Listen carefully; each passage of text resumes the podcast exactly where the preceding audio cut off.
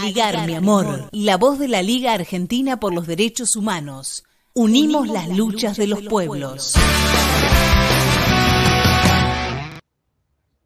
Seguimos recorriendo el mundo, ahora presentamos el micro de Palestina, que como ya saben coordina el compañero Alberto Teskiewicz. En esta oportunidad, quien va a ponerle voz al pueblo palestino es el compañero Lautaro Silva, él es un estudiante de la UBA eh, y bueno, nos cuenta un poco la historia de su familia, específicamente de su abuela. Y al final responde a la pregunta que le hicimos desde estos jóvenes que estamos aquí en el programa Ligar Mi Amor, ¿qué es lo que siente un joven como él por Palestina, por su tierra, por su pueblo? Los dejamos entonces con Lautaro Silva. La historia de mi familia comienza en Palestina con mis bisabuelos Nicolás Aboid y Asís Mojres. A principios del siglo XX ellos deciden emigrar a Chile con familiares porque tenían miedo de que los turcos se llevaran a sus hijos varones a las guerras que se avecinaban y se establecen y construyen un negocio familiar. Y por los años 20 allá nace mi abuela Elena. Salim, que era el hijo más grande, mientras estaba estudiando, eh, se hace anarquista y en un contexto de represión política muy grande en Chile, mi bisabuelo tiene miedo de que lo maten y se lo lleva a Palestina de vuelta para mm, estudiar en un colegio de curas. Ellos eran cristianos ortodoxos. Pasaron muchos años y no volvían y mi bisabuela sí se decide ir para Palestina a verlos con las mujeres que no se habían casado, las hermanas de Salim, entre ellas mi abuela Elena. Ellas zarpan y mi bisabuelo decide volver a Chile, con lo cual los, barcos se cruzan y no, se ven. Poco antes de que lleguen estalla la Segunda Guerra Mundial y pasan toda la guerra ahí. Mi abuela, mi bisabuela, perdón, muere de, una enfermedad en Palestina y mi abuela se queda viviendo 10 años, ¿no? del 39 al 49, en un pueblo que se llama Betjala, que es de donde viene mi familia. Mi padre me ha contado que ella siempre describía eh, esos años que estuvo en Palestina como los mejores años de su vida, aunque haya tenido dificultades como que tenía que caminar 10 kilómetros de ida y vuelta para ir a buscar agua.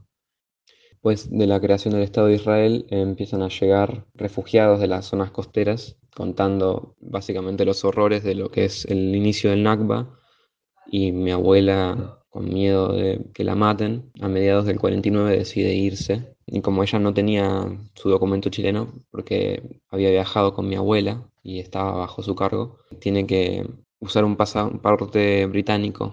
Entonces tiene una estadía en Egipto, que en esa época todavía era una colonia británica. Cuando llega a Latinoamérica de nuevo, al no tener pasaporte, no podía quedarse mm, fijamente en ninguno de los países donde teníamos familiares, o sea, Argentina, Chile o Perú, y tiene que estar eh, mudándose cada tres meses hasta que unos familiares encuentran el acta de nacimiento de mm, una iglesia en Chile y finalmente se, puede quedar a vivir en, Junín, en Argentina, Junín de los Andes, nunca.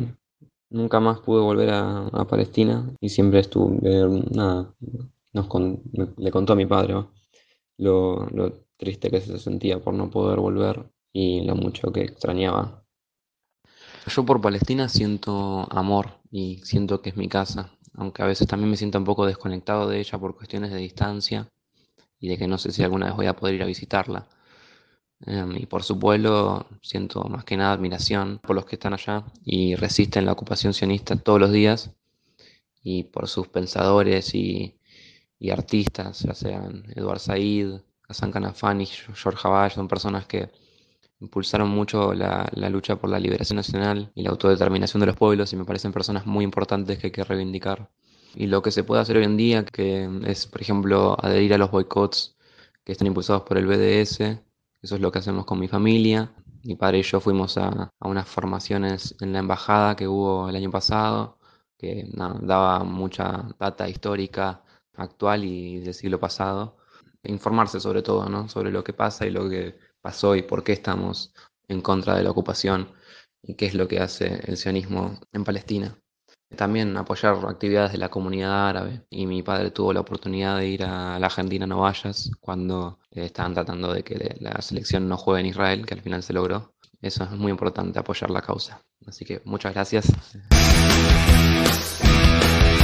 Aligar, mi amor. La voz de la Liga Argentina por los Derechos Humanos. Unimos las luchas de los pueblos.